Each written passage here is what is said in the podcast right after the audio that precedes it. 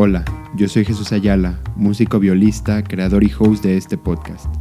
En Gran Pausa buscamos platicar con músicos de diversos temas para poder entender, conectar y valorar más su trabajo.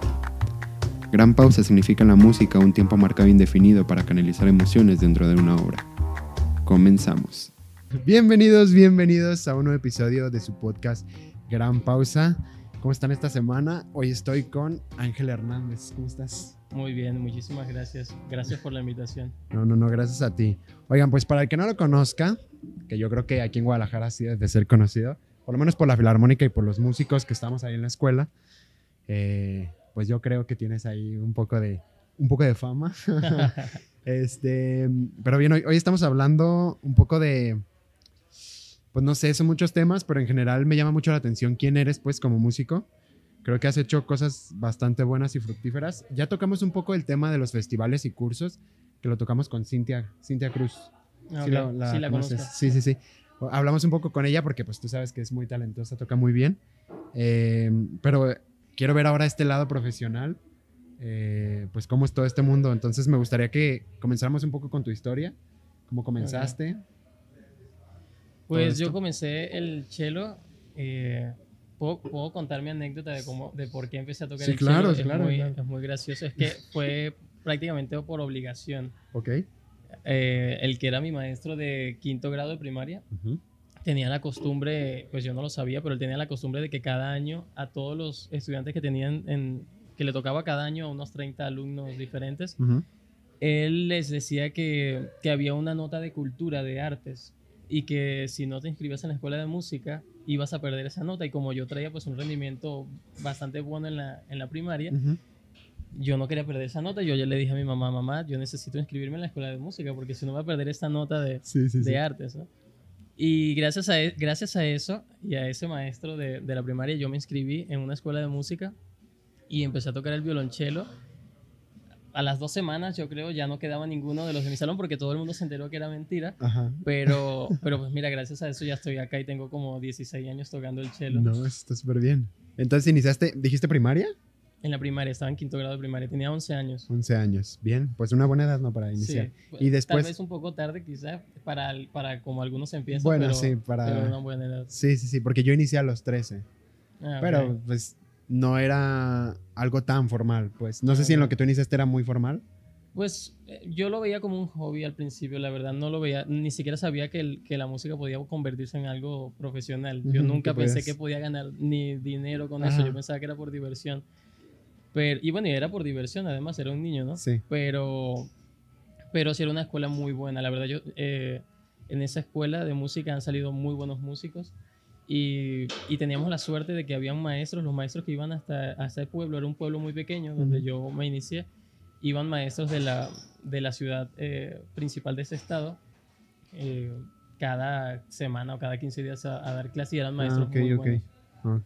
Ah, era como un programa más, pues como inicial a la música, digamos. Exacto. Ok, bien. Y después, ¿cuánto tiempo te tomaste en decidir que eso querías dedicarte, pues, Pues profesionalmente? mira, la verdad es que no tomó mucho tiempo porque por la manera en que funciona o, o que funcionaba, no sé cómo siga estando el, el sistema de orquestas en Venezuela. Ujú.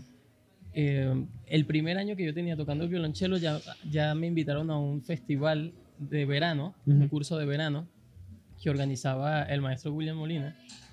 Eh, me invitan, teniendo yo solamente un año tocando el cello, o sea, era Claro. bastante Sí, como eh, súper poco, ¿no? Sí, era muy poco tiempo. O sea, la verdad estaba empezando. Pero me, me seleccionan entre, los, entre unos tres o cuatro alumnos. O sea, llevaron unos tres o cuatro alumnos así de que estaban en nivel de iniciación, más o menos. Ujú. Nos llevan a este curso de verano en el que habían por lo menos unos 300 niños de Chile, Argentina. Era un curso latinoamericano. Ok. Y ahí tuve la oportunidad de conocer un montón de chelistas. eh, o sea, fue una experiencia así súper increíble para alguien que tiene solamente un año tocando el cello. Conocer maestros que tocaban súper bien, conocer otros niños que tenían mi edad y tocaban 10 veces más, ¿sabes? Entonces eso fue como algo que, que me, que me inspiró mucho. Ajá. Y yo creo que de- desde muy eh, temprana edad ya yo decía, esto es lo que yo quiero hacer, porque como que me trajo oportunidades desde muy joven. Ok. O sea, ese fue el primer curso al año, a- a teniendo un año tocando el cello. Pero después, a, a los seis meses tal vez, otro curso regional y luego al año otro, otra vez el mismo curso de verano. Sí, como que entras y ya no sales de ese mundo, ¿no? Exactamente. Sí. Entonces ya después, eh, yo- inmediatamente en, en- en- en Venezuela, cuando tú empiezas a tocar el instrumento, te, te ingresan a una orquesta infantil, en- Ujú. que era mi caso por la edad. Pero muy rápido ya te, te ingresan a la orquesta juvenil para que tú empieces a, aunque no toques todas las notas, a ellos lo que le importa es que tú estés aprendiendo a leer más rápido, a tener mejor solfeo. O sea, ese es una manera como muy buena de, de hacer que el niño esté ahí rodeado de gente que ya toca y que él a- quiera aprender Claro, mucho más claro. rápido, ¿no? Entonces el rendimiento es mucho más rápido. Sí, como que te inspires y que te llenes de energía de los demás, ¿no? Exacto. Y eso, y eso a mí me gustó mucho. Entonces yo tenía como 13 años, yo creo, do- sí, yo creo que 13 cuando ya estaba en la orquesta juvenil. Y a los 14 más o menos gané una primera audición en una orquesta regional del estado, Ujú. donde, imagínate, estaba compitiendo contra chelistas de todo el estado. Entre esos habían chelistas que me habían dado clase cuando yo tenía 11 años, algo Ujú. así. Y, y obtuve la, la segunda puntuación más alta de la audición en, en los chelos. Entonces eso para mí fue algo como súper, Sí. O sea, recibir ese reconocimiento teniendo esa edad, yo creo que eso me inspiró y yo dije, esto es lo que yo quiero hacer. O sea, desde ahí ya, Ya. como te decía hace un rato, me, encan- me encantaron sí. las audiciones y todo. ¿no? Bien, eh, sí, porque son muy difíciles. Hay muchas personas que les, les corren, o sea, Sí. o sea, les huyen mucho las audiciones y pues es una etapa que todo el mundo, todo músico debe de pasar en algún momento. Sí, lamentablemente para todo necesitas presentar una audición, sea lo que, hasta para ingresar a una universidad Ajá. o, o simplemente a veces para la cátedra de un profesor, él te exige una audición. Para lo que sea, una orquesta, un concurso o, o cualquier cosa, necesitas presentar una audición y, y es algo en lo que no te puedes salvar si estudias música. Pareciera que es un mundo como muy pequeño, que bueno, a lo mejor sí lo es a comparación de otras profesiones, pero dentro de ese mundo pequeño hay muchísima competencia, ¿no? Como que Sí. tienes que sobresalir muchísimo, sea el instrumento que sea. Sí, la verdad sí.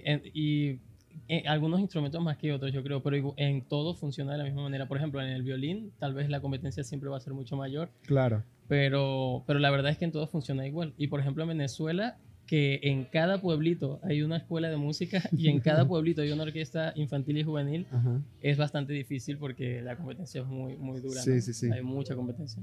Ok, entonces, bien, iniciaste en a festivales y concursos como a los 12, 13 años. Esa fue la primera vez que fue a un curso a los 12 años. Ok, bien. ¿Y qué tan complicado es ir a un concurso? O sea, porque ya te empezó a hacer clic y te empezó a entrar esta espinita de yo quiero hacer tal y tal. Pero ¿cómo es una preparación mental para un niño de dos? O sea, yo a los 12 años, todavía ni siquiera iniciaba con la música, ni siquiera, no sé, no me veo a los 12. Yo pues en la historia que yo tuve en- viendo algo pues de esa magnitud, a lo mejor aunque no fuera un concurso súper grande y que nacional o internacional. Mm, No, pero a los 12 fui a un curso de verano. Pero, Pero diga- ganaste una audición a los... a los 14. A los más o menos. 14. Tenía como 14 años. Pero en general, ¿cómo es como toda esta preparación mental para ir a un curso o un festival? Mm. Mira, yo, yo nunca lo he visto como algo... Conozco gente que hace trabajos de relajación y quién sabe cuántas cosas, que, que son válidas y que cada quien las trabaja de su manera, ¿no? Pero la verdad yo nunca lo he visto como una preparación mental. Yo siempre he tratado de enfocarme muchísimo en la preparación del instrumento. Por supuesto que tienes que tener una, una tranquilidad mental, Claro. tienes que haber descansado bien, haber comido bien. Pero yo creo que esa tranquilidad mental que todo el mundo busca cuando obtiene una audición, solamente la obtienes si te preparas muy bien. Eh, es la única manera de que tú tengas esa tranquilidad mental. Siempre vas a tener nervios porque nunca sientes que fue suficiente, ¿no? Siempre Claro. sientes que hay algo que te hace falta. Pero yo siento que el- una gran parte de esa tranquilidad mental te la da la preparación previa a una audición o un concurso, o sea, lo que sea que tengas. Bien, pues eh, yo había escuchado justo eso que mencionas de dos violistas españolas, no sé si las conozcas. Bueno, a lo mejor aún así. Una es Sara Fernández, que Sí, es hermana de sí, Pablo. Sí, la ubico, sí. Sí, y el- la otra es Isabel Villanueva, que también vino Tocó con a... la Ajá, Filarmónica, tocó sí. con la Filarmónica. Entonces, claro que conoces a ambas. Digo, yo estuve con Isabel en un curso en Bogotá, en Colombia. Ok. Y justo antes de que viniera, eh, de hecho, cuando yo estuve en el curso me dijo, ah, voy a ir a Guadalajara y voy a ir a Ah, México mira. y que no sé qué. Entonces, bueno, ella me dijo, porque le pregunté, como te decía hace rato, soy yo muy nervioso para tocar solo, pues, como solista. Entonces, yo le pregunté, oye, una recomendación, algo que me puedas decir que, que ayude un poco a la paz mental, a controlar las manos, no sé. Me dice, pues, estar seguro de lo que estás tocando, lo justo Sí. lo que estás diciendo, ¿no? De si estudiaste lo que estudiaste. Si crees que te hizo falta o si crees que no, mira, ya estás ahí, Sí, relájate, confía en ti Sí. y no que lo dejes a la suerte. Claro que vas a estar consciente Claro. y todo, pero, pero no intentes forzar más esa paz mental porque no la vas a encontrar. Sí, ¿no? más de lo que ya trabajaste, ¿no? No puedes dar más de lo que ya trabajaste. Además de que hay algo que yo he pensado desde hace muchos años, de- desde siempre, y es yo creo algo en lo que yo siempre tomo mucho en cuenta. Normalmente las personas eh, sienten muchísimo nervio, ¿no? En una audición, tocar de solista o cualquier presentación, ¿no? Pero la pregunta es, ¿de dónde, ¿de dónde viene el nervio? ¿Por qué sientes ese nervio tan fuerte? Entonces, yo siempre pienso que hay dos maneras y las dos tienen que ver con el ego de las personas, porque el ego es algo súper importante. ¿Por qué es súper importante? Porque una es, si tú tienes el ego tan alto que te da esa seguridad de que vas a tocar súper bien, cuando una persona tiene el ego muy alto, normalmente tiende a hablar o a sobrevalorarse, ¿no? Ujú. Pues yo te puedo decir, mira, yo soy magnífico y yo toco genial, espectacular, yo nunca desafino porque yo soy lo mejor que existe. Y cuando yo voy a tocar para ti, ese ego me, me- me hace una jugada de que ahora yo tengo que Juega en tu demostrarte lo que dije. Sí, claro. Entonces, si yo no te demuestro eso, yo estoy quedando mal. Entonces, la persona que tiene un ego muy alto les suele pasar ese tipo de nerviosismo. Y están los, que- lo, lo que ya te hablaba de la confianza, los que tienen el ego muy bajo y entonces no confían en su trabajo, no creen en que lo pueden hacer bien y eso también está mal. Entonces, es como encontrar Algo muy neutral, ¿no? un equilibrio en que en que tú no eres mejor que nadie, tú simplemente estás haciendo un trabajo que, Que a ti te trabajo. gusta y tú vas allá a disfrutar, lo que es lo más importante, pero debes creer en ti. No puedes ni, ni creerte más, pero tampoco creerte menos. No puedes estar pensando que lo que tú vas a hacer ahí es terrible. Y, y otra cosa muy importante es que la gente normalmente cuando se presenta en público, como te está viendo la gente, sientes que te están juzgando. Entonces, si tú piensas que la gente te está juzgando, eso también, ahí es donde los nervios inmediatamente te atacan. Sí, o sea, sí, tienes sí. que pensar que es, o sea, para disfrutar y ya. Cuando, cuando estuve en este curso, pues eran varias masterclass y no nada más fue Isabel, fueron muchos violistas. Y pues las masterclass tú sabes que son abiertas, ¿no? Sí. Pues yo estuve, no en todas, porque eran muchísimas y eran muchos, muchas personas, eh, pero sí estuve en varias. Y yo realmente disfruto sentarme a ver una masterclass. Independientemente de lo que toque, si toca bien o mal o lo que sea, siempre hay algo que tú puedes rescatar, ¿no? Para ti. Por supuesto. Entonces, justo yo no juzgaba o intento no hacerlo, por lo menos ni en mi mente, ni decírselo a alguien más. Pero cuando me tocaba a mí, con, con Isabel me tocó, tuve la fortuna de que dijeran, no, pues no va a ser en el auditorio porque está ocupado, que no sé qué. Y la maestra la que organiza, que es Sandra Arango, que salió en, en un episodio del podcast, este, me dijo, va a ser en el salón donde doy cátedra de viola. Y nos llevó al salón y fue clase privada. Estuve con ella sola en el, en el salón y yo, Dios mío, qué ¿Tú te suerte tuve.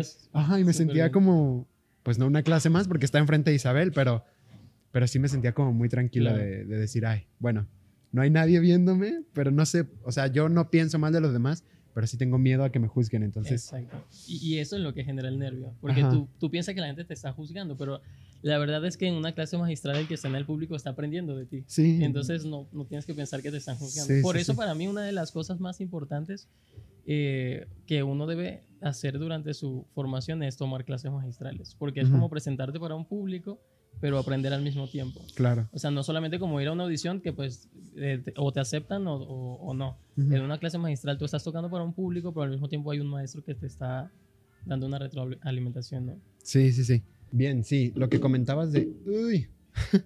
Eh, pues sí, de estos nervios y de este ego, creo que sí es... Nunca lo había pensado, fíjate, lo del ego nunca lo había pensado, como que no lo tenía muy presente. Solo tenía miedo a que dijeran, ah, mira, es el que tocó mal. Claro. Pero sí, creo que es, es muy cierto. Entonces, ¿tú crees que nada más, aparte del estudio y de esa preparación mental, es lo único que necesitas para... e- Es tu base. Eh, Sí, o sea, la preparación es la base. O sea, si tú no estás preparado, obviamente vas a sentir nervios porque sabes que te va a ir mal. Claro. Y, y tal vez otra parte es eso, sentir confianza, aprender a, a, a tú tener esa confianza Ujú. sin, o s- como decíamos, sin sobrevalorarte, pero que tengas confianza de que lo que vas a hacer va a estar bien. Y, y, y acostumbrarte que cuando tú te presentas en público es para tú disfrutarlo, no es para que... no es para demostrar nada a nadie, sino para tú sentirte bien, porque Sí. tú elegiste esa carrera para disfrutar, no Claro, para claro. sufrir, ¿no? Sí, sí, sí. Sí, es como muy contradictorio que digamos que nos gusta tanto la música que al final no nos podamos subir a un escenario porque tenemos miedo, ¿no? Exacto, entonces eso no, no está bien. Bien, entonces, mira, tengo aquí, me corregirá si es mentira, que participaste en varios festivales, Europa, Asia, América, el Domain Forget, el Festival Esmeraldas, que ese es el que yo conozco. Eh, en 2017 ganaste un concurso para cuerdas New Docta en Argentina. Este, ahorita estás con el festival aquí, el Blas Galindo, si no me equivoco, aquí en Guadalajara. No, yo organizo el Festival Internacional de Música de Guadalajara. Pero en el Blas Galindo no has participado, no es... El Blas Galindo, creo que una vez di clases ahí. sí. Ok, no, pero fuiste como maestro. Fui no como fuiste- maestro invitado. Ah, ok.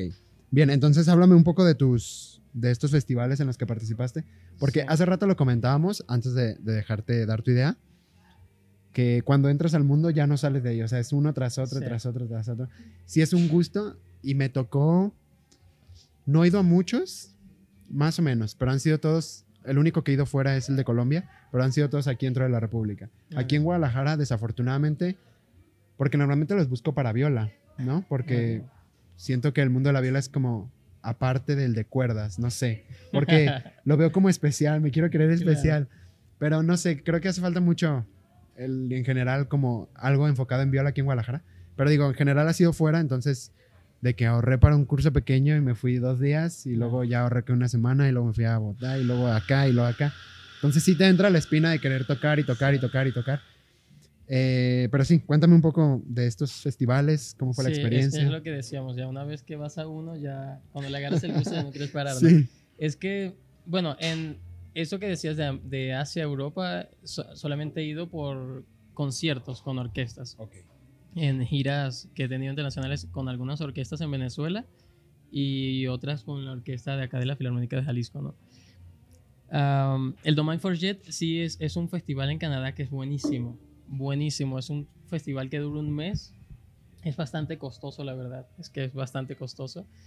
Pero, pues como tú dices, ¿no? Si te organizas, reúnes tu dinero por un tiempo. Yo quería ir ahí porque los maestros que enseñan ahí, por ejemplo, en el cello, bueno, en todos los instrumentos. De hecho, yo escuché un recital de, de esta violista que es súper famosa. Bueno, ahorita se me vendrá el nombre. eh, ¿Tabea? No, hay Ah. otra que es mu- muy famosa del Kim, Kim Kaskashian. Kim Kaskashian. Yo estuve en un recital de ella. Ella, estaba, dando, Guau. ella estaba dando clases magistrales en Mind for Jet Ajá. y tuve la oportunidad de escucharla en vivo y la, la maestra es, ¿verdad? espectacular, es genial. Wow. Entonces ahí en Domain for Jet tuve la oportunidad de trabajar con maestros buenísimos. Eh, primero que cumplí como un sueño de tomar clases con, con quien fue el maestro de mi maestro, el Ujú. maestro de William, que es Philip Mueller, Ok. que él le enseñaba en el Superior de París por muchos años. Ahora está en Manhattan School of Music. Entonces tomé clase con él ahí, tomé clase con maestros muy buenos y era un mes entero. Entonces eh, tomabas una clase, bueno, si, si, te da, si te ganabas la, tienes que mandar audición, si te ganabas la beca, entonces tomabas no solamente la clase magistral, sino una clase privada con cada maestro. Entonces Wow. yo tomaba una clase privada donde solamente estábamos eh, nosotros Sí, y tomábamos una clase magistral. magistral. Eso con los cuatro maestros, porque era un maestro internacional por semana, pero además habían dos maestros canadienses que, estaban, que te daban dos clases extras por semana. Ujú. Entonces ahí tomé clase con, con una maestra que enseña en la Universidad de Montreal, con otro maestro que enseña en la Universidad de Ottawa y, y bueno, con maestros y con los maestros internacionales que eran los invitados, ¿no? Johannes Moser, o sea, maestros súper buenos. Y la experiencia era buenísima porque no solamente tomabas todas esas clases a la semana, sino que hacías música de cámara con, como te digo, si ganabas esta beca, Ujú. te daban la oportunidad de tocar no solamente con estudiantes, sino con uno de los maestros. Y a mí me tocó hacer música de cámara con, con un maestro pianista. Ah, o sea, tocar con Sí, hace, eh, un o sea, recital. un recital porque la obra que ibas a ensayar de música de cámara, él, te, te ponían con un maestro de los invitados. Ujú. Él era el que hacía los ensayos, es como una manera de enseñarte cómo trabajar la música de cámara y además hacías un concierto con ellos. Wow. Entonces yo en ese festival toqué con dos de los maestros en dos repertorios diferentes porque dura un mes el festival, entonces eh, como hubo una diferencia de 15 días entre cada concierto y además toqué en un recital como solista eh, también eh, como parte del programa. Entonces es un, es un mes entero, pero es una experiencia O sea, increíble. pero te ganaste a ver si entendí bien, te ganaste todo lo que se podía ganar, básicamente. Te ganaste la beca para tener la clase magistral y clase privada. Y eran Y- y cuatro es- y maestros eso- por semana. Exactamente. Entonces tenías ocho clases por semana. No, eran dos, cuatro, eran cuatro clases por semana. Ok, eran cuatro, incluyendo las dos, par- Las- dos las dos particulares y dos, dos magistrales. Es- O exacto. sea, no, tuviste- una magistral y tres privadas eran en la- a la semana. Pero es que la clase, esto, esto que te ganas cuando audicionas, es, esa oportunidad de clases extras, ya te incluye esa oportunidad de tocar con maestros. Eh, O sea, tuviste con maestros 16 invitados. clases en un 16 mes. 16 clases en un mes. es, es- es bastante, yo sé, pero, pero pues te digo, sales de ahí y tú lo que ¿Y quieres es seguir cuánto tocando. repertorio llevabas? Lleva bastante repertorio. Llevaba un concierto, comple- el concierto de Borchak de Chelo, lo llevaba Completo. completo. Guau. Para trabajar en ca- con cada maestro trabajaba un movimiento diferente. Cada semana trabajaba algo diferente, ¿no? Ajá. Llevaba una, una suite de Bach, llevaba... eh, O sea, de las, ¿llevabas 16 repertorios, 16 obras diferentes? No, no trabajé 16 obras diferentes, Ok. es demasiado. Pero como cada maestro, cada semana cambiaba, yo elegía, por ejemplo, yo con esta maestra, había una maestra que yo había admirado siempre Por, por un disco tal. que tocaba esa obra. Ah, ya Eh, entendí. su disco para mí era una referencia. Entonces yo dije, a esta maestra le voy a tocar esta pieza, que fue la pieza que toqué en Canadá como solista. Una pieza para violonchelo solo. Entonces yo dije, a ella quiero tocarle esto. Y a tal maestro le voy a tocar esto. Y este maestro es bueno en Bach, entonces le tocó Bach. Y así, ¿no? Entonces yo Ok. elegía qué tocar para cada quien. Oye, ¿y eso no te da miedo? Porque si, cu- cuando son muy especialistas, por ejemplo, hay, he escuchado de, de maestros violinistas pues que vienen, hace, vino un- hace poco vino uno a Zapopan, creo que tenía como algo, una especialidad en bajo, una cosa así. Ok. Pero no te da miedo ser como bien específico en lo que más son buenos porque es en lo que más te pueden, pues no atacar, pero Mm. más duros pueden ser contigo. Claro, pero es lo que hablábamos hace un rato del miedo. Si tú lo ves como que te van a juzgar porque ellos son buenos, entonces te pondrías nervioso. Pero si lo ves como una oportunidad en la que le vas a sacar el máximo provecho en lo que ellos son mejores, pues tú estás, tú estás siendo beneficiado. Claro. Entonces, no tienes que verlo como que te van a atacar. Se supone que tú vas a ir a aprender, ¿no? Entonces, Sí, sí, sí. Pero, en- entonces, bueno, todo, todo eso fue en ese festival y después de eso, ahí también, en ese festival, eh, es un festival donde van muchísimos eh, chelistas y violinistas, violistas, o sea, Ujú. al mismo tiempo están todos ahí, pianistas también habían. Y, y en este festival también dan un premio que se llama el premio en la clase de la, clase de la excelencia, si no recuerdo Ok. mal que se lo eligen entre todos los violinistas, un violinista, un violista, un chelista, eligen de todos los participantes Ujú. y le dan ese premio eh, por haber, no sé, demostrado quizá mejor avance en las clases, disciplina, yo no sé. Y ese, eso también me lo dieron al terminar el Eso lo entregan al terminar el festival. Me Ajá. entregaron ese premio que era como una beca para asistir el siguiente año, porque lo hacen cada año. Ok, ¿y eso fue en qué año? En, ah, Eso perdón, fue en 2018. 2010 ah, 18. 2018, sí. Ah, ok. Bien, el, en la mención, lo que me dijiste que tocaste después de solista, yo tengo aquí que en el 2019 tuviste una mención honorífica en el noveno concurso internacional de violonchelo, en el Carlos Prieto, ¿no fue ese el que me acabas de decir? No, e- eso es un festival. El Ese fue aparte. un festival. El Carlos Prieto es un concurso que hacen acá en México, en Morelia, Ajá. en el que participé, sí, en el 2019. Yo participé ahí en 2015, pero me eliminaron en la primera ronda eh, en esa oportunidad. Y volví a participar en 2019 y ahí sí llegué a la final y quedé en cuarto lugar y me dieron esta mención honorífica. Eso Sí, fue en Carlos por- Prieto. Por la obra Preludio para violonchelo solo de Mario Lavista, Rachel Siu. No, ¿sí, no, ¿Es esa? no, esa, esa se lo dieron a otra chelista. ese lo premio. encontré mal, te lo juro que Sí. sí lo encontré. No, no te preocupes. Es que eso está ahí. Yo sé, seguramente lo viste en un artículo en el que se veía confuso, como que mi mención era por esa pieza. Ok. Pero esa pieza se le dieron a otra chelista muy buena que se llama Rachel, creo que es la que acabas de nombrar.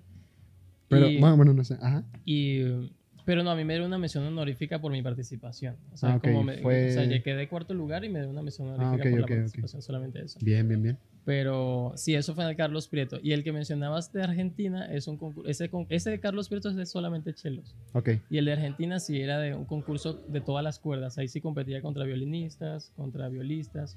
¿Y cómo, o sea, haciendo instrumentos tan diferentes, cómo, pues cuáles son las reglas como para competir entre, no sé, un violín y un Sí. cello? O sea, es como muy raro, ¿no? Es, No com- sé. es complicado, yo pienso, pero, pero pues en el jurado habían eh, instrumentistas de cada, de cada uno, ¿no? Había Ok. violinistas. Y yo pienso que toman en cuenta más que nada musicalidad, porque no, no pueden interpretar, no te, no te pueden evaluar técnica porque cada técnica es diferente. Obviamente pueden evaluar técnicas de que tengas una buena técnica en tu instrumento, Sí. porque también habían varios chelistas, varios violinistas, pues para elegir entre cada uno, a lo mejor en la primera ronda veían cosas técnicas y así. Pero estoy seguro que la final era musicalidad y así, como cada, cada instrumento es diferente. Claro. Sí. De hecho, el primer lugar de ese concurso lo ganó un violinista. Yo, yo gané, fue el segundo lugar. Ok, bien. No, pero es. Nunca había escuchado de algo así, es como muy extraño, ¿no? No sé, a mí me parece.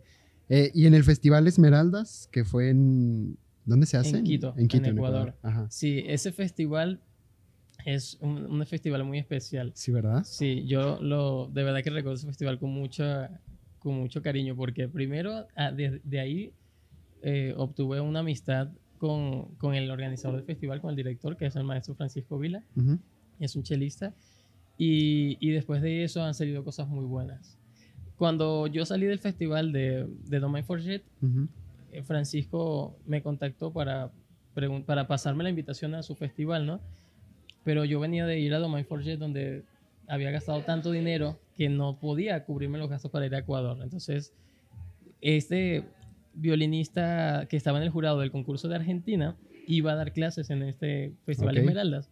Entonces, decidió darme una beca por, por yo haber sido ganador de su concurso. Como su concurso es una fundación, Ok. entonces Pues su el- fundación me apoyó para que yo fuera a Ecuador y eh, eh, su fundación junto con el Festival Esmeraldas entre los dos, pues me cubrieron la matrícula y el vuelo para que yo fuera a Esmeraldas. Y ahí tomé clase con un maestro también que, que me encanta, que se llama Gary Hoffman. Ok. Y tomé clase con Francisco, tomé clase con otro maestro que, que da clase en el Conservatorio de Boston. Y ahí también tuve la oportunidad de hacer música de cámara. eh, toqué un recital en, haciendo un octeto de Mendelssohn. Ujú. Eh, a- ahí se hacía una orquesta en la que acompañamos a Gary Hoffman que tocó de solista y también eran creo que 15 días también tomando clase cada semana, ¿no? O sea, Ok. tomabas dos o tres clases por semana, algo así. Era más corto que el otro, pero también era intenso, o sea, era clase, Sí. música de cámara, veías clases de música, yo veía clases de música de cámara con, con un violinista que es muy bueno, un violinista ruso. Y eso fue una experiencia muy buena. Y digo que han salido cosas muy buenas de ahí porque gracias a ese festival es que yo tomé la inspiración para crear el primer festival de cello que organicé aquí en Guadalajara, en el que invité a Francisco. Después de que yo voy al Festival de Esmeraldas, a los tres meses decido hacer un festival de cello acá en Guadalajara, porque yo quería que la gente viviera eso, ¿no? Yo dije, Sí. o sea, si yo he vivido Hace esto que es tan bueno, yo quiero que la gente Todo viva eso. o sea, a lo mejor el que no tiene la oportunidad de viajar a otro país porque suele muy costoso, pues hacer un festival acá que sea mucho más accesible para todo el mundo. Entonces invité a Francisco, luego repetí ese mismo festival de cello en Querétaro, Ok. pero invité al maestro William y ya después no realicé más el festival de cello porque yo, mi plan siempre era hacer un festival de todas las cuerdas, como el Ujú. Festival Esmeraldas, ¿no? Sí. Es por eso que decido hacer el Festival Internacional de Música de Guadalajara, que estaba programado para el año pasado, pero se canceló por la pandemia. Pero bueno, esperemos que este año sí se pueda realizar, ¿no? Ok. Ahorita vamos a ir un poco más a eso porque está bien interesante. Eh, ok. Bien, ya hablamos un poco de todo esto, de todo este tema de los festivales, concursos. Mencionaste varias cosas bien importantes. Una de ellas es lo caro que es, porque es caro. Sí, es claro. Aunque sea dentro de la República, es caro a veces cuando Sí. dura mucho. Por muchas cuestiones es caro. Sí. Entonces, hay patrocinios en este mundo de los festivales. O sea, por ejemplo, sé que en el Festival del Lago, que se hace en, ahí en Chapala, en Ajijic, eh, hay muchos patrocinadores, pues gente que le gusta el arte y sabes que yo te pago todo el curso, porque también ese festival es muy Claro. caro. Entonces, eh, ¿hay algún patrocinio que alguna vez te haya caído? Ok. eh, la verdad es que no. Los dos festivales de chelos que organicé, no, nunca tuve patrocinio como tal. Ok. Quizá sí el apoyo del, del director de la escuela donde se organizó el primer curso de chelo, Ujú. que es la escuela Proculta, que está en el centro. Ok. Él prácticamente regalado las instalaciones, ¿no? Sí. Y después cuando lo hice en Querétaro, también se consiguió el- la universidad, una universidad que está en Querétaro, y también fue eh, un regalo prácticamente, ¿no? Entonces, eso ha sido, digamos, los patrocinios, más que nada en- por el espacio y porque han sido espacios de gente que es de cultura y por eso apoyan los festivales. Claro. Pero patrocinios que ayuden a cubrir algún costo del festival, la verdad es que no. De hecho, yo creo que en los dos festivales de chelo que he organizado siempre he salido perdiendo dinero. Gracias a Dios Pasa. no tanto, pero es normal que eso Claro. pase. O sea, eso es algo que tú sabes que puede pasar desde que lo organizas. ¿no? O sea, Además es un beneficio que das tú al, a y, la y- comunidad. y es algo que a ti te gusta hacer. O sea, a mí Sí. me encanta estar ahí rodeado de músicos, todo el mundo tocando. Eso es una experiencia súper genial, ¿no? Entonces, eh, no, no es algo como que me ha preocupado tanto. Y ahorita que hago el Festival Internacional de Música de Guadalajara, la verdad es que el año pasado había encontrado apoyo en la Secretaría de Cultura. Me iban a apoyar con varias cosas. Había encontrado apoyo con las instalaciones de palco para los conciertos.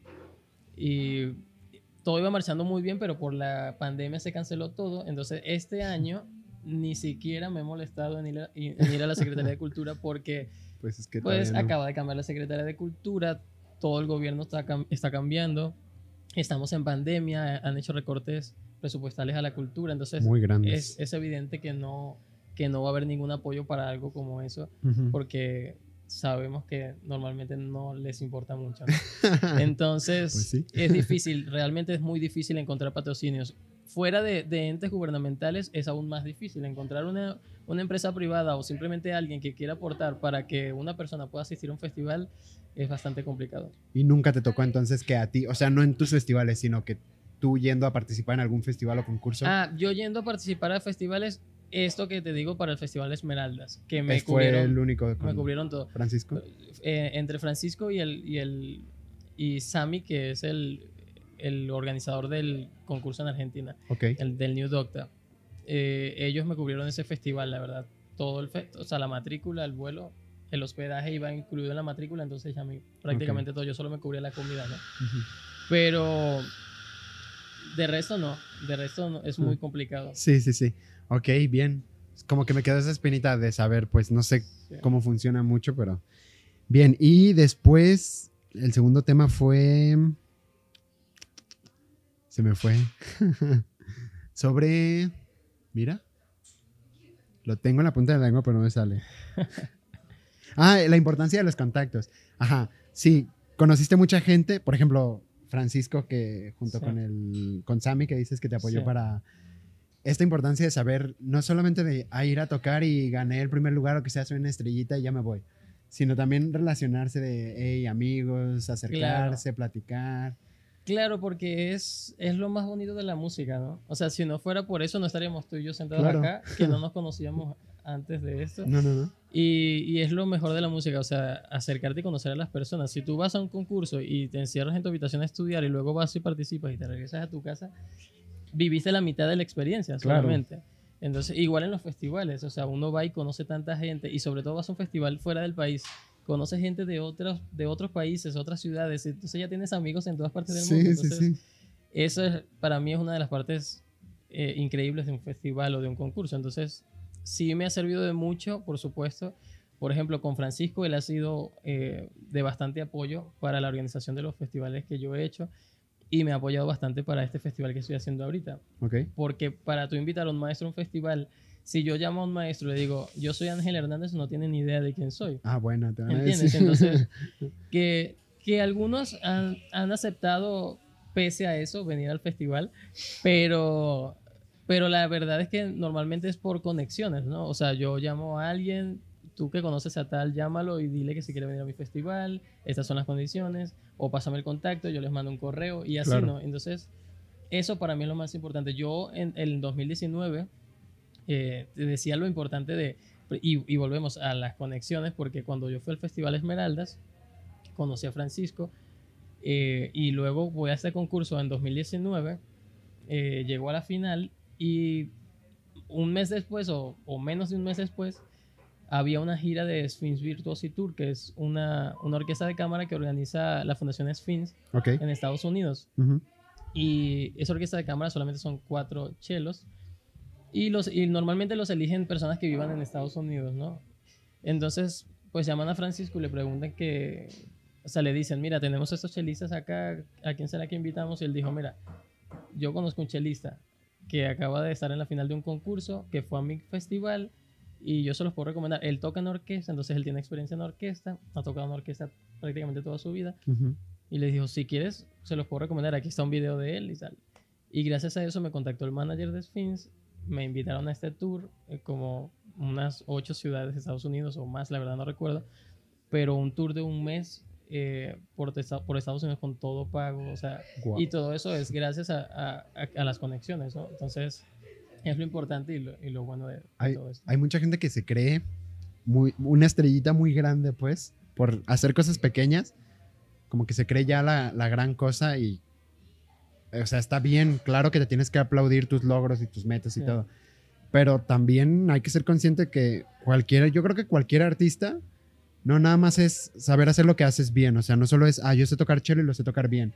Como lo platicamos hace rato, las oportunidades no te van a caer sentado Sí. en tu cama así muy a gusto Claro. las demás personas y los contactos son los que te ayudan a tener una carrera exitosa, o sea, querramos o no, ¿no? Claro. Entonces, eh, ¿cuáles son los retos más grandes? Pregunta doble, ¿cuáles son tus retos más grandes que has tenido?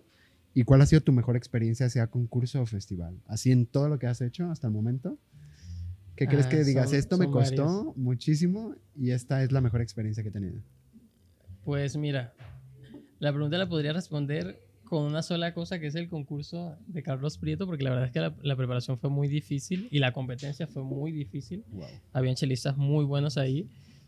Pero, pero para nombrarte algo más, por ejemplo, una de las audiciones a las que yo siento que me he preparado más, porque solamente tuve una semana y media para prepararme, porque me enteré muy tarde, fue cuando iba a audicionar a la orquesta Simón Bolívar en Venezuela. Mi maestro me llamó una tarde y me dijo, el miércoles, o sea, era como miércoles, y me dijo, el miércoles es la audición de? Bolívar, necesito que audiciones. Entonces, obviamente para mí fue súper difícil. Yo no, no me sabía el 80% de las obras de orquesta que pedían, no las conocía. Y te puedo decir que fue un reto porque primero había muy poco tiempo. En- en- por suerte ya yo había terminado la preparatoria, entonces no... O sea, tenía bastante tiempo libre. Dejé de asistir a mi orquesta en esos días para solamente estudiar cello.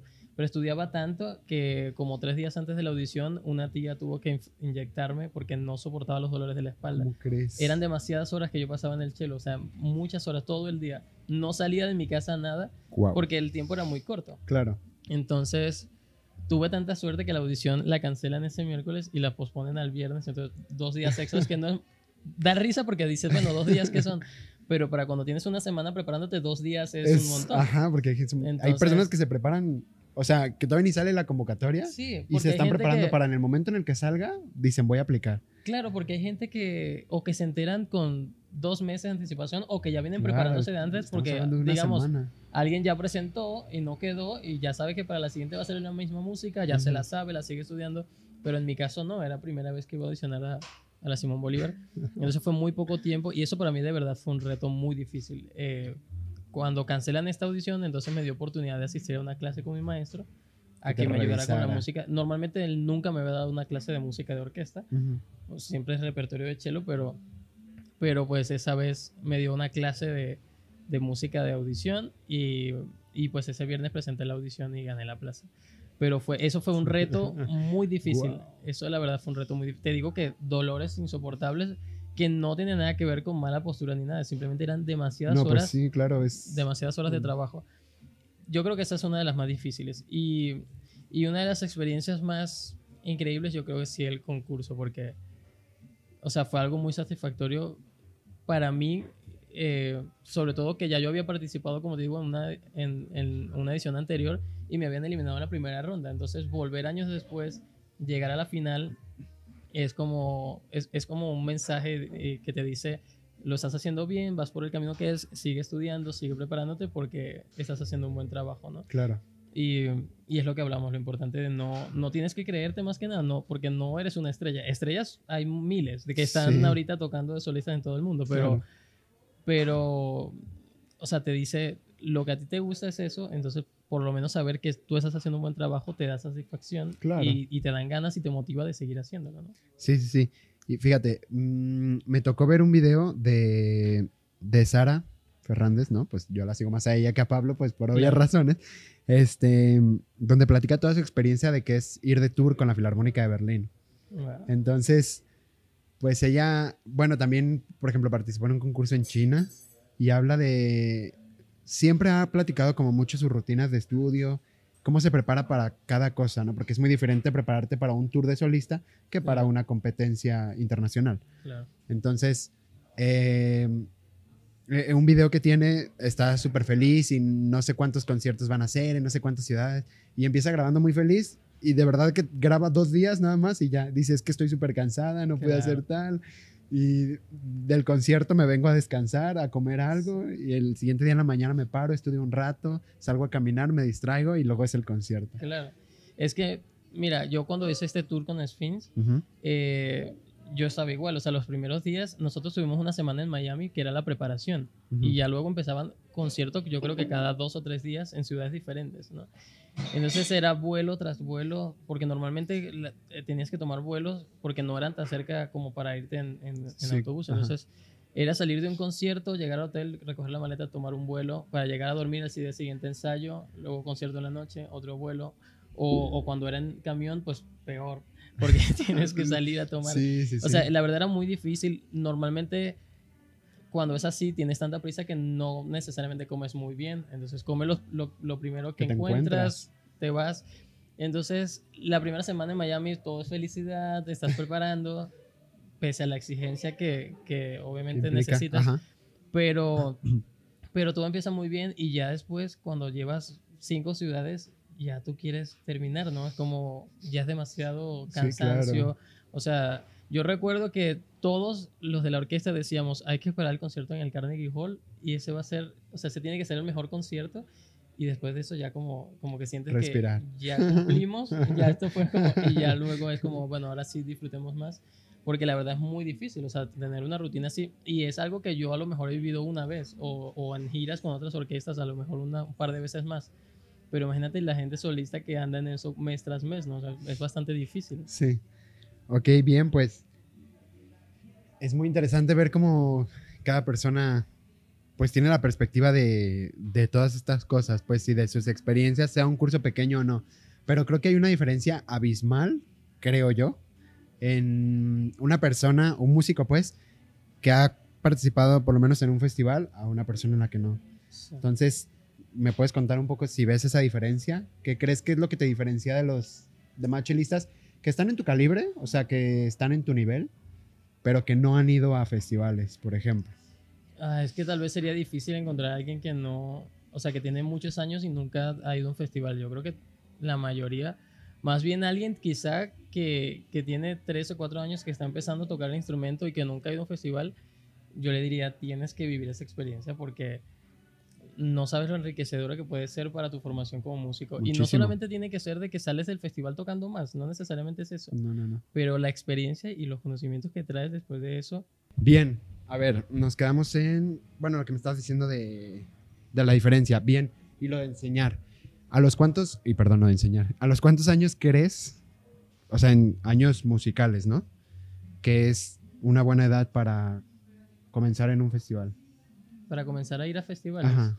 O sea, teniendo un año tocando, dos años, tres. Pues, pues te digo que yo la primera vez que fue un curso verano tenía un año tocando, pero, pero quizás sí necesitas, es que depende del festival. Si hacemos un festival acá local donde, donde los maestros invitados, supongamos, son personas más locales, Ujú, tú puedes tener un año tocando e ir a vivir la experiencia y por supuesto que vas a aprender. Claro. Pero si ahora estamos hablando de maestros así súper reconocidos, maestros ya internacionalmente con una carrera, eh, enseñar a alguien que tiene solamente un año, digamos, podría funcionar, pero yo creo que esos maestros en esos niveles, sus clases normalmente son pura música, ellos casi no, no se detienen en las cosas técnicas, sino más bien en la interpretación o, o analizar una pieza. Debes como de valorar, ¿no? De qué tipo de Sí, festival es el que vas a ¿A qué asistir. tipo de festival asistirías? O sea, si, si tienes un nivel, eh, ya tocas, si ya tú puedes tocar una pieza de arriba abajo, tú puedes ir a un festival. A que te, a que te corrijan esa Claro. pieza, a que te digan cómo va tu trabajo.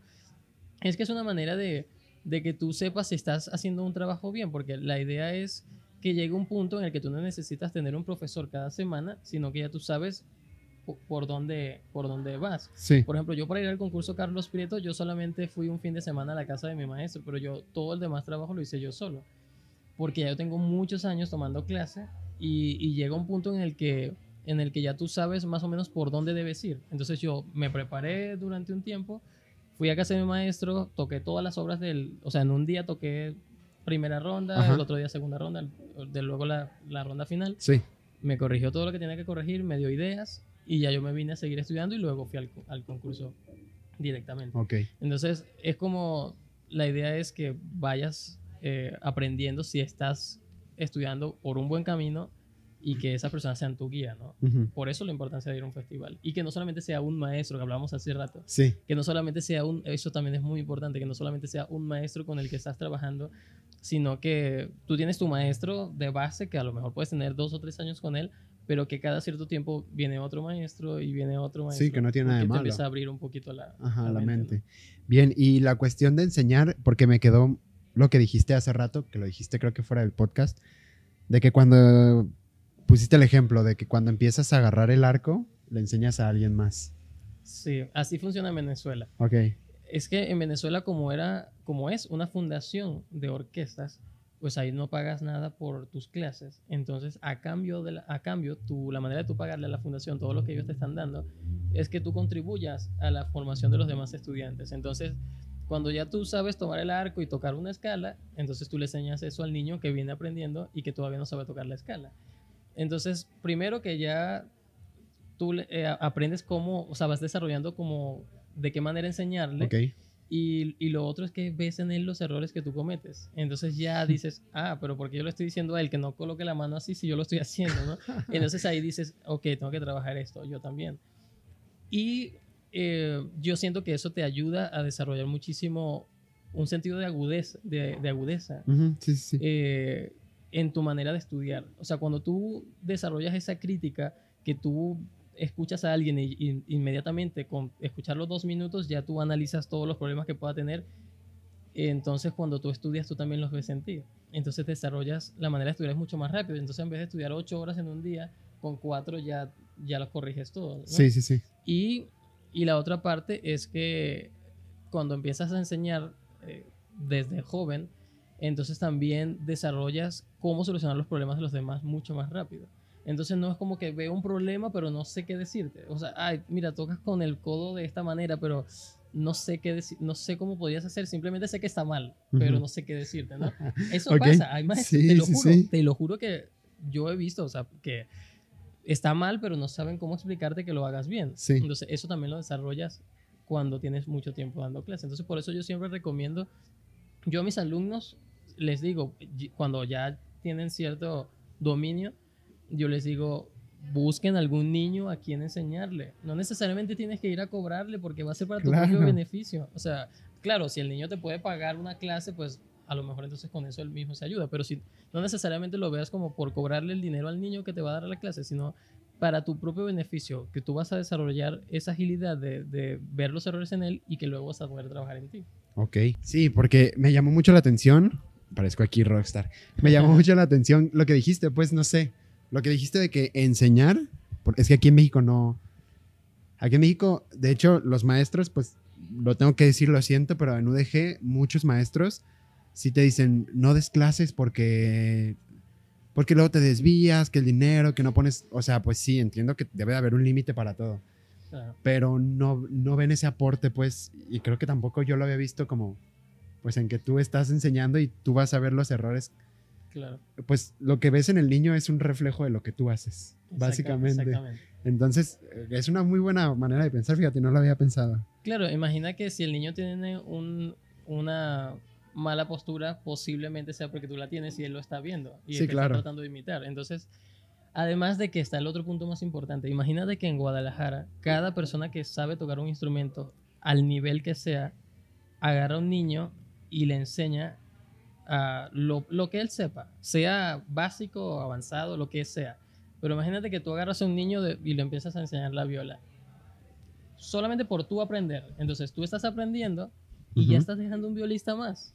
Entonces imagínate cómo se reproducirían los músicos acá en la ciudad si cada persona hiciera eso. Si cada persona tuviera por lo menos unos dos estudiantes a- con quien No, trabajar. pues, Entonces, no necesariamente tiene que ser que vas a hacer negocio con eso, porque realmente dando clases no te vas a hacer millonario nunca. no. O sea, nadie. Pero, pero piénsalo desde ese punto de vista. ¿Cuántos músicos habrían ahorita, niños, estudiando si tú pudieras aportar de esa manera, ¿no? Si cada Wow. quien pudiera aportar de esa manera. Es una buena manera de pensar. Ahí tienen el secreto para crecer los músicos en Guadalajara. No, no, no, estaría- sí. Eso estaría increíble. Sí, sí, sí. Claro. Muy bien, deberíamos de aplicarlo. Oye, pues, eh, ¿dónde está la pregunta que me... Ok, mm, yéndonos un poquito a orquesta, eh, la Simón Bolívar ha sido muy reconocida todo el tiempo por los excelentes músicos que han salido de ahí. Entonces, pues, ¿cómo ves este mundo de orquesta? O sea, viviste mucho el mundo... Pues sí, bueno, no como tal de solista, pues, pero algo más particular, que no es como en masa, como una orquesta. Pero ¿cómo ves el mundo de la orquesta? Que pues tu primera experiencia, pues formal, por así decirlo, fue la Simón Bolívar. Sí. Después creo que te viniste para acá, ¿no? A, Sí. a la Filarmónica de Jalisco. Entonces, ¿cómo ves todo esto? ¿Cómo, ¿Qué tantas puertas se te han abierto estando en una filarmónica? No sé, en general. Pues, sí, la verdad es que sí abre puertas. Eh, Sobre todo si estás en una orquesta que de alguna manera ya tiene un nombre y la gente le, la, la reconoce. Eh, por ejemplo, a, a- a veces un, a veces no necesariamente porque toques en la Filarmónica de Jalisco tienes que ser el, el mejor chelista de la ciudad. Claro. Puede ser que el mejor chelista de la ciudad está por ahí en su casa estudiando y no toca ninguna orquesta. Entonces, pero muchas veces la gente se deja llevar por eso y quizá prefieren ver clase con alguien que toca en la Filarmónica de Jalisco y no con alguien que, está no. afuera. ¿no? Entonces, sí, por supuesto que se abre puertas, pero la experiencia es completamente diferente. O sea, un- una cosa es ir a concursos, tocar de solistas, ir a festivales y tocar en orquesta es otra cosa, pero también te deja muchísima enseñanza. O sea, Claro. también aprendes a tocar con, con los demás, de alguna manera hacer música de cámara, aprendes a escuchar, te ayuda con la afinación si eres disciplinado, porque si vas a la orquesta y Y tocas como se te da la gana, no te pues no. importa, pues entonces más bien es, es donde los maestros tienen problemas con las orquestas y Bien, como se, se hizo un corte y no sabemos en qué nos quedamos, vamos a, a continuar eh, pues ya con las últimas dos preguntas. Eh, bien, esta es una pregunta como bien random, pero si pudieras cambiar algo de tu pasado, ¿qué sería? O sea, cualquier cosa, lo que sea, mm, que, que creas que eso influyó para bien, para mal, que habías dicho, si hubiera estudiado una hora más, ahorita estaría, no sé. Sí, estaba pensando en eso. ok, algo así. Sí, yo creo que, que habría, habría sido más disciplinado desde más joven. Porque sí, la verdad es que sí era disciplinado y sí estudiaba bastante, siempre, siempre me gustó mucho. Pero sí existían esos días como todo niño, ¿no? Porque es que cualquier niño es bastante difícil mantener la disciplina de un instrumento cuando ves a todos tus amigos que están jugando y tus primos y o hay un viaje y tú, yo normalmente me perdí todos los viajes familiares de verano porque tenía cursos o no sé, la Semana Santa yo tenía otro curso, la familia se iba a la playa, entonces yo me perdí todo eso. Entonces, a pesar de que sí tenía esa disciplina, llegaban los días en que ah, hoy no agarro el chelo, ya después te das cuenta cómo te pasa factura, ¿no? Que Sí. un día que no, que no agarras el chelo es como que perdieras tres días de estudio. Entonces imagínate una semana, es terrible cada vez que dejas el, el instrumento El por unos días. instrumento. Entonces yo creo que sí hubiera sido mucho más disciplinado. Yo creo que habría aprovechado más algunas oportunidades que tuve cuando era jovencito. Hubiera aprovechado algunas oportunidades con, Que se te fueran. se- que se fueron. Por ejemplo, yo me perdí algunas cosas importantes por, porque tuve una lesión en, en mi dedo meñique de la mano izquierda. Ok. Yo tuve una lesión que me impidió tocar por seis meses. Cuando ya yo estaba en la Bolívar, tenía 19 años o 20 más o Wow. menos. O sea, eso fue antes de venirme a México un Sí. poco, solamente un poco. Eh, tuve una lesión, me caí y me lesioné el, el meñique. Seis meses de terapia. Para, ahí pensaba que ya no tocaba más nunca. Pues es que el meñique lo, usas- Sí, eh, lo y- usan mucho los Y chelistas. aparte que es el dedo más débil de por sí. Sí. Entonces, tuve mucha suerte que la terapeuta era mamá de una chelista. Entonces ella entendía perfectamente lo que yo necesitaba, ¿no? Wow. Y la, la fisioterapeuta que me trató, pues me ponía a hacer ejercicios como si estuviera tocando en el chelo, o sea, era una cosa increíble. Pero así seis meses sin poder agarrar el instrumento. O sea, ella me decía, no toques el instrumento porque te vas a empeorar. O sea, Sí. yo llegaba a mi casa a veces y quería intentar, pero me daba miedo, ¿no? Y eh, entonces sí, e- eso me hizo perder algunas oportunidades y esa, y esa lesión del meñique fue en unas vacaciones. tal vez diría, no hubiera ido a esas vacaciones. Porque después de eso me perdí un concierto de solista al que estaba invitado. Me perdí una oportunidad muy buena que tenía, que yo creo que no debo mencionar acá. Pero, pero, pero sí, sí, fueron seis meses sin tocar el instrumento, imagínate. Y entonces luego de retomar eso, ah, estuve a punto de perder, la, de, de que me votaran de la cátedra. Mi maestro William Wow. estuvo a nada de decir ya no vuelves a Fuera. mi cátedra porque él no ente- primero eh, era entendible que él, él me tenía una exigencia muy fuerte, ¿no? Ujú. O sea, yo con el maestro William a veces tomaba tres clases a la semana Ujú. cuando vivía en Caracas. Yo tomaba clases martes, jueves y sábados con él. Y entonces venía con un ritmo tan exigente que cuando pasa esto, él decía, no, pero ya llevas mucho tiempo, ¿cómo que no puedes tocar? O sea, él pensó Claro. que a lo mejor yo estaba justificándome. Y tuve que regresar a la orquesta aún sin haber recuperado totalmente de la lesión. Yo recuerdo el primer concierto con la Bolívar después de eso, en enero. Yo en pleno concierto me paraba por momentos porque no aguantaba el dolor todavía. Entonces, quizá algo que hubiera cambiado no hubiera ido a esas vacaciones. Pues sí, mira, qué detallito, ¿no? Pero Sí. también es muy importante.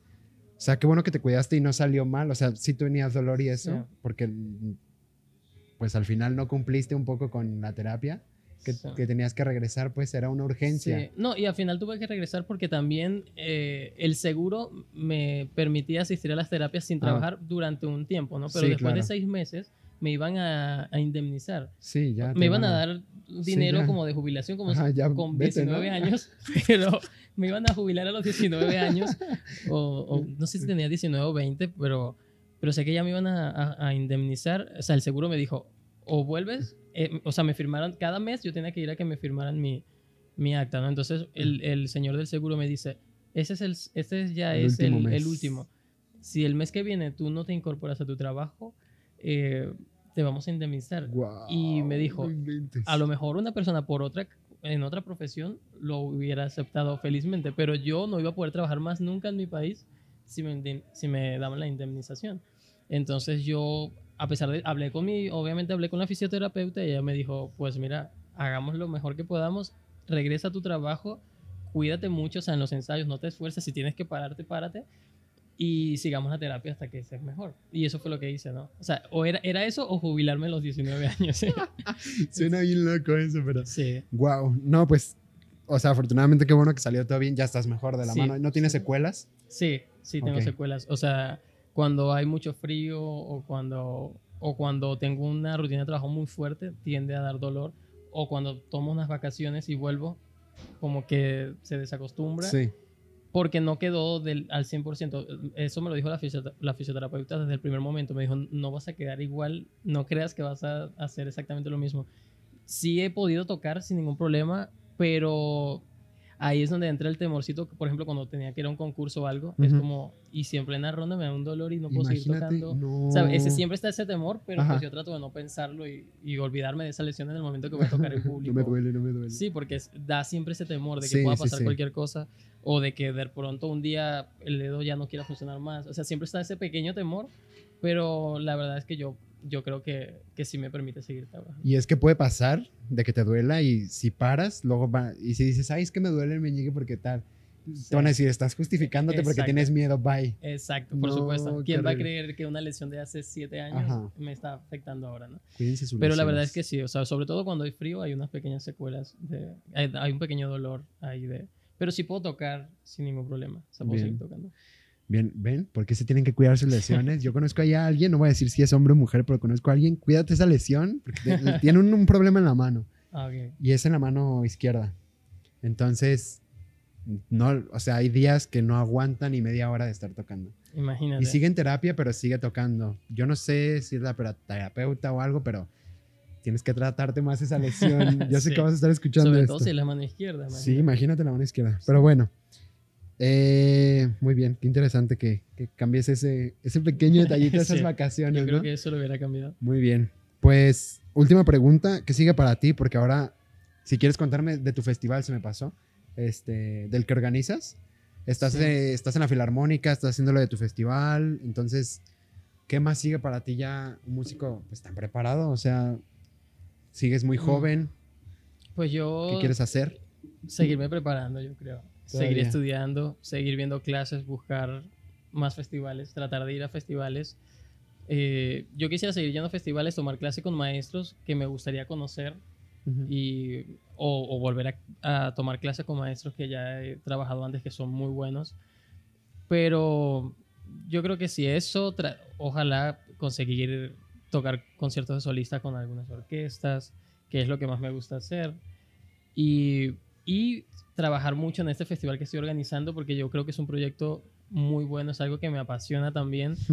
Y porque tiene un poco de todo lo que me gusta, ¿no? Yo voy a estar en un festival, aunque sea yo el que lo estoy organizando, Claro. voy a estar dando clases, que es algo que también me gusta mucho El ambiente.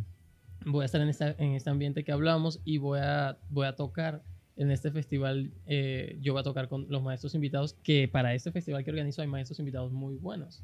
Hay maestros, eh, por ejemplo, la maestra violinista Erika Doboshevich. A mí me encanta cómo ella toca. Está en Ciudad de México, ¿no? Ella está en Ciudad de México. Va a venir. Ella va a venir al festival. Muy bien. Eh, Entonces, tener maestros tan buenos ahí trabajando de la mano con ellos y poder tocar con ellos, imagínate lo, lo enriquecedor que es eso para mí, ¿no? Ok. Entonces yo creo que sí, seguir trabajando en el festival, que si este año se puede hacer a pesar de las dificultades de la pandemia, pues a mí me encantaría hacerlo cada año y eh, siento que eso también es como dar una aportación, eh, Pues a la dar algo a cambio a la comunidad que pues Musical, me recibió a mí Claro. hace cinco años aquí en Guadalajara, ¿no? Entonces es como una manera de contribuir a la ciudad que, que, que me dio techo acá. Qué bonito, qué bonito. Muy bien. Pues, ¿algo más que quieras agregar? Pues felicitarte a ti por este espacio, Ay, porque la verdad es que está muy bueno que hagas esto y que, que sirve para, para dar ciertos mensajitos a algunas personas que, que les pueda interesar Claro. este mundo. Y, bueno, felicitarte y agradecerte por la invitación. Ay, muchas gracias y no, pues al contrario, gracias a ti por, por tu tiempo. Eh, ¿Quieres mencionar las redes de tu festival? ¿Tienen redes sociales Sí. o algo? Sí, la página web, eh, que es donde está casi toda la información, o sea, ahí es donde encuentras todo, la, el formulario para inscribirte, es festivaldemusicagdl.com, Ok. festivaldemusicagdl.com, y así mismo está en, toda la- en Facebook y en Instagram, Festival de Música GDL. Así. Igual me los pasas y los dejamos en la descripción Claro, del video. claro que Bien. sí. Muy bien, pues muchas gracias a todos por escucharnos y vernos y hacemos gran pausa la siguiente semana.